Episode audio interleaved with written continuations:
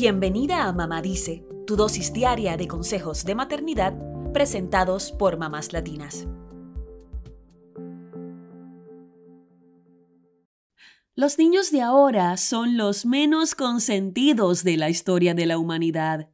Esto dice el pediatra y escritor español Carlos González, quien es padre, abuelo y fundador y presidente de la Asociación Catalana Prolactancia Materna. Su tesis no se basa en la cantidad de juguetes que tienen los niños hoy en día. Más bien, el doctor González sostiene que nunca antes se había visto que la mayoría de los niños pasen más de ocho horas separados de sus padres, y que esto ocurra incluso desde antes de cumplir los seis meses de nacidos. ¿Por qué son los menos consentidos? Porque los niños no están obteniendo lo que quieren. Según el doctor González, los niños no quieren juguetes ni electrónicos. Más bien, desean estar con papá y mamá, que le cojas en brazos, estar a tu lado, que vengas cuando te llame y que le consueles cuando llore. Y esto no se compensa comprándole cientos de juguetes. En una charla que ofreció en el evento Todo Papás Loves Madrid, el doctor González dijo que existen 11 cosas que los padres y madres pueden hacer con sus hijos que han demostrado tener un efecto positivo a largo plazo. También pueden tener un impacto en la resiliencia de los hijos en la adultez, es decir, en cómo afrontan las dificultades de la vida. Estas actitudes fueron reveladas en un estudio publicado en el 2011 titulado Comportamientos de crianza asociados con el desarrollo de rasgos de personalidad adaptativos y desadaptativos de los hijos. El estudio analizó a más de 600 familias del norte de Nueva York, quienes fueron entrevistados cuando sus hijos tenían 6, 14, 22 y 33 años. Esto significa que fueron viendo el desarrollo de la crianza desde la infancia y la adolescencia hasta la adultez.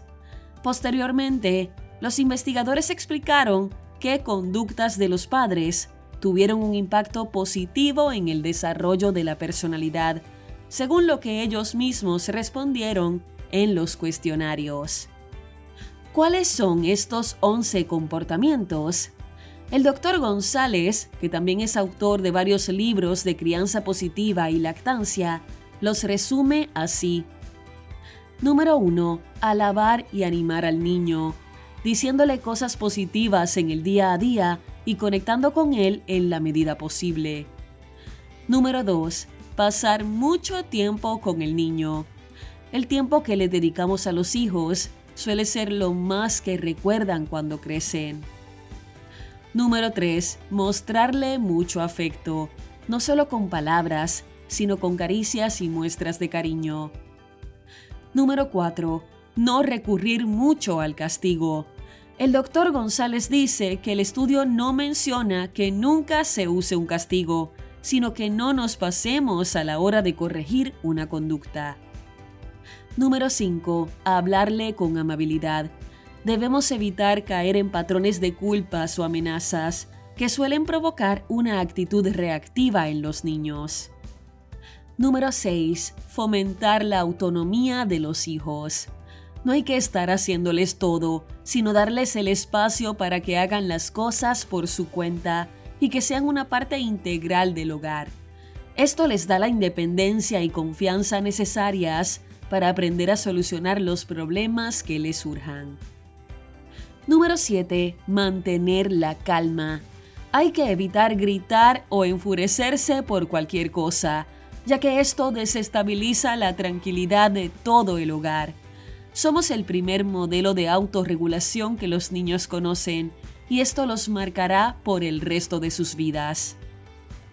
Número 8. Tener una buena comunicación con el niño que sepan que los escuchamos tanto como queremos que ellos nos escuchen.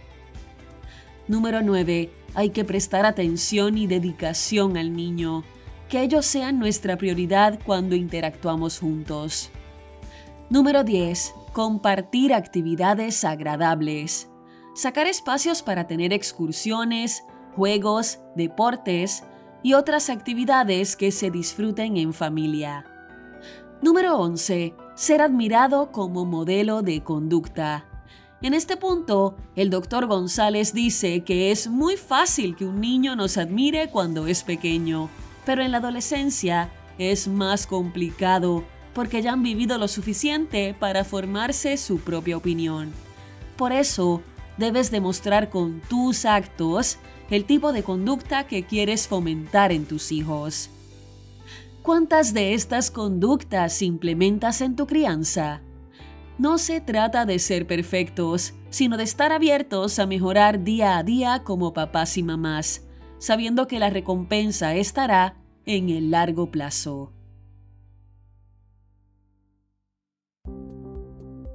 Eso es todo por hoy. Acompáñanos mañana con más consejitos aquí en Mamá Dice y síguenos en mamáslatinas.com, Mamás Latinas en Instagram y Facebook y Mamás Latinas USA en Twitter.